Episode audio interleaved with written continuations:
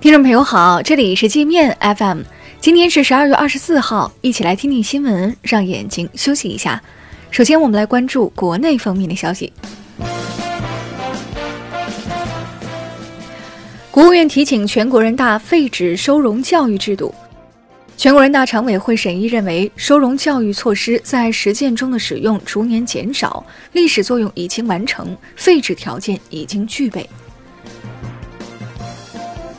湖南浏阳一烟花爆竹厂本月初发生爆炸，造成十三人死亡、十三人受伤。当地政府瞒报死亡人数，称只有七人死亡。长沙和浏阳三名副市长因此被免职处分。受社会治安恶化影响，香港今年抢劫案猛增，与去年同比增加了百分之四十四。抢匪趁乱作案，当街抢劫或打劫金铺、珠宝店，甚至连肯德基柜台的几万块钱也不放过。曾因1.5亿欠款被北京二中院列为被执行人的王思聪已偿还五千万元，并就所剩欠款与债权方达成分期还款协议。北京二中院将陆续解除对王思聪采取的限制消费、财产查封等措施。上海静安区法院今天也撤销了三条针对王思聪的消费禁令。曾因红毛药酒引发广泛社会争议的红毛药业获中药协会颁发年度履行社会责任明星企业奖，舆论批评此举是对社会的冒犯。中药协会称评奖有依据，但不方便透露。酒鬼酒被经销商举报非法添加甜蜜素以提升口感，湖南省市场监管局已介入调查。另据报道，一款名为“三河口花酒”的重庆白酒也被检出甜蜜素。甜蜜素是一种食品添加剂，白酒中禁止添加。原日本半导体巨头尔必达 CEO 坂本幸雄加盟中国芯片制造商紫光集团，担任高级副总裁。坂本幸雄已七十二岁高龄，而必达七年前破产被美企收购后，他一直抱憾至今，发誓要在紫光找回自我，给自己的晚年做个完美的了结。普吉岛杀妻骗保案凶手张一凡被泰国法院判处无期徒刑。张一凡是天津人，去年在国内为妻子购买上千万保险后，将妻子骗到泰国杀害。张一凡在法庭上辩解称，自己没有预谋，是激情杀人。广东清远 KTV 纵火案凶手刘纯禄今天被执行死刑。去年四月，刘纯禄因表白遭拒，心生不满，在一家 KTV 门口点燃汽油，引发火灾，导致 KTV 内十八人一氧化碳中毒死亡，多人逃生过程中受伤。山东一些海坝暴力敲诈渔民，向渔民强收保护费。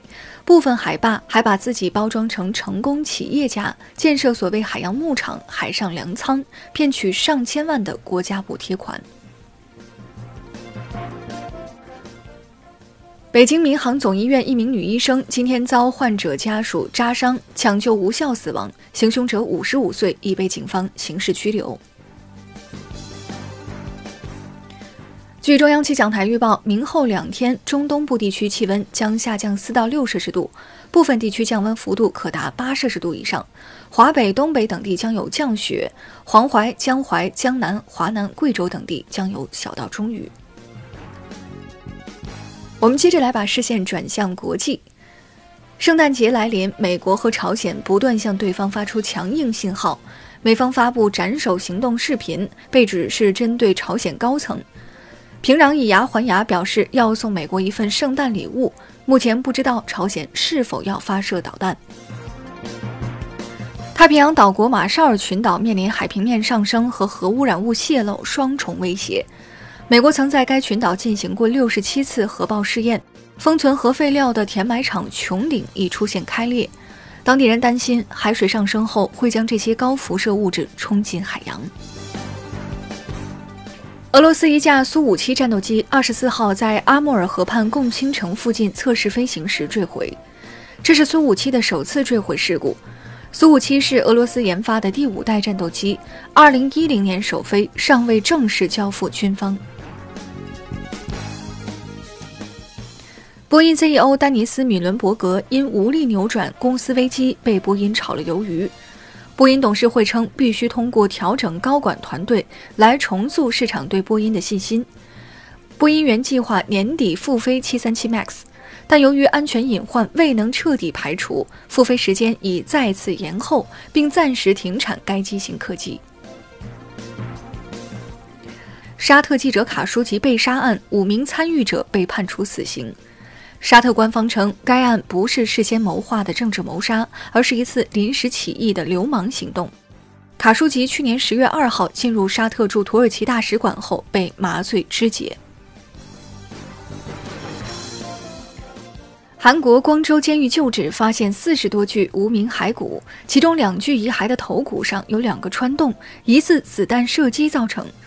韩国舆论怀疑这些无名尸骨是光州事件的受害者，但官方还未鉴定出结果。尼泊尔警方逮捕了一百二十二名中国籍电信诈骗犯，当地警方说，这伙人藏身尼泊尔，专门以中国内地居民为诈骗目标。